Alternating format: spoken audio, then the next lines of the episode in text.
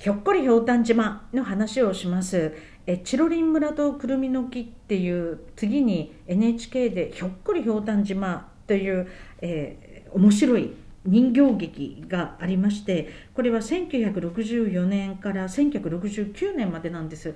山口さんひょっこりひょうたん島って知ってますか？知ってます。あの再放送でちらっと見たようなあそうですか。歌が有名ですよね。そうですね。オープニングの、えーナーミーをチャプチャプチャプチャプかき分けてっていうのと泣くのは嫌だ笑っちゃおすすめ。ひょっこりひょうたん島なんですがこれはあのひょっこりひょうたん島に行ったら火山が爆発してサンデー先生と子供たちが残ってそのひょっこりひょうたん島が漂流していく。そしてその行った先々先々でいろんなことあの魔女魔女リカなんていうのも出てくるんですがいろんな人たちと戦ったりなんか、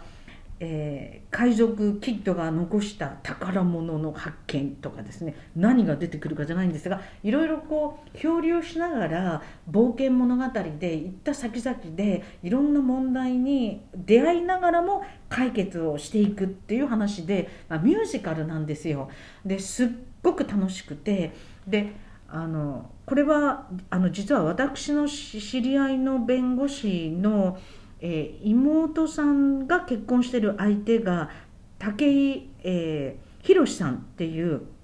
このひょっこりひょうたん島のプロデューサーもう一人ゆきさんっていう方もいらっしゃるんですがプロデューサーだったんです、でそのお庭でバーベキューする時に会ってですねあ福島美佐子大興奮状態っていうので つまりこのひょっこりひょうたん島って民主主義の学校みたいな感じなんですよ、みんなで問題を解決していく。だからすごく面白いくて、えー、あの武井宏さんはそのチロリン村とくるみの木も作っていたけれどもなんかそれに飽き足らずにこれって瞳座っていう人形劇劇団それからこの声優さんたちがみんな天才なんですよ、うん、本当に天才ですごく面白い。であのドン・ガバーチョっていうのは大統領なんですがドン・ドン・ガバチョドン・ガバチョっていうので実はブラウン管から向こうからこぼれ落ちてくるんですね。でダンディっていうのはシカゴギャングで上からなんか護送船で落っこってくるし、まあ、サンデー先生もいるしそれからトラヒゲってトラヒゲデパートナーでケチ、え、確か海賊か何かで。でだから大人がなんかみんなひどく中途半端っていうか大人はなんか自分勝手なんです。で子供が意外としっかりしててで不思議なのはそのトム・ソーヤの冒険とかピッピとか全部子供の冒険物語ってそうなんだけれど親が出てこないんですよ。これは井上久志さんの境遇にも関係あるんじゃないか井上久志さん脚本を書くのでただ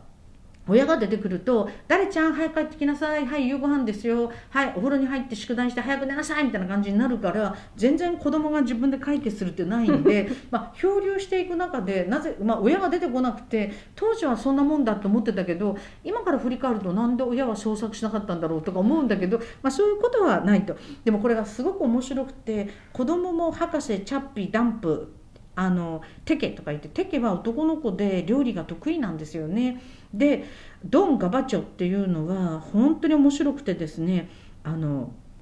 外国語インチキ外国語とかのもう本当に天才である藤村有弘さんがもう天才なんですがドン・ガバーチョの声なんです。でこんな歌があるんですよ。今日がダメなら明日にしましょう。明日がダメならしあさってにしましょう。しあさってがダメならその次にしましょう。どこまで行っても明日があると。どんどんガーバチョどんガーバチョ。すごいでしょ。今日できることを明日に伸ばすのの逆で 今日できることをいや明日できることを今日するなっていう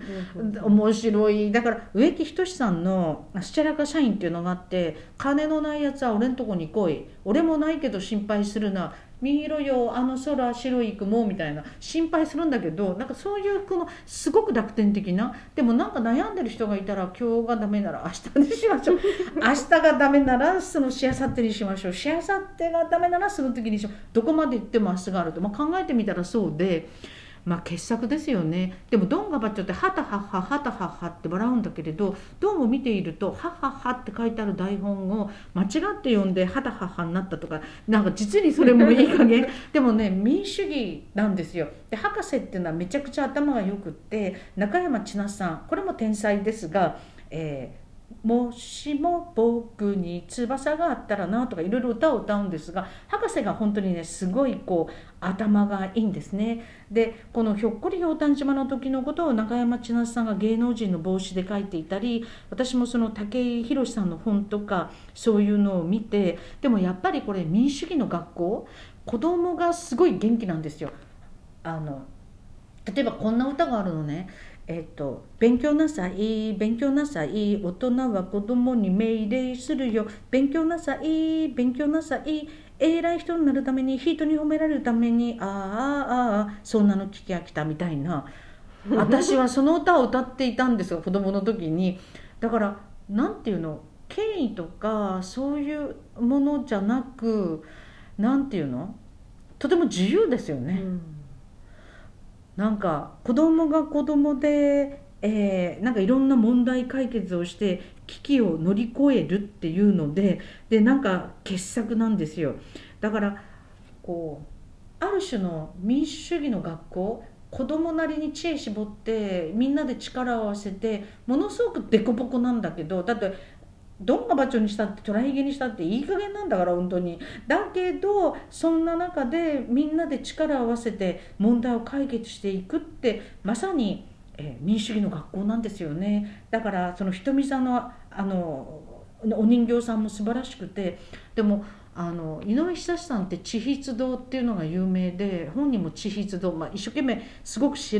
べる人だから地筆堂なんですが。武井宏さんに聞いたら原稿の催促大変。だって生でやるわけだし今みたいにビデオがないわけだし生でやるんですよ。原稿来なかったらできないんですよ。で、えー、それででねよくこう誰が死んだとかね誰がお通夜になったとか それでいやなんかこの間死んだんじゃなかったっけじゃないけど。でもある時電話をしたらですね井上久志さんが「今大変なんだ大変なんだ火事なんだって言ってまたもう原稿のね遅れる理由にもうことあなんていうの言い訳にこと書いてかじって言っててって言ったんだけど見に行ったら本当に火事になっていたっていう、えー、それもなんか「ひえー!」っていう感じで信用されないっていう それも何なんだと思うんですが、まあ、これが残念ながらあの1969年4月に終わるんですがでもなんかすごいこれは楽しみで元気いっぱい。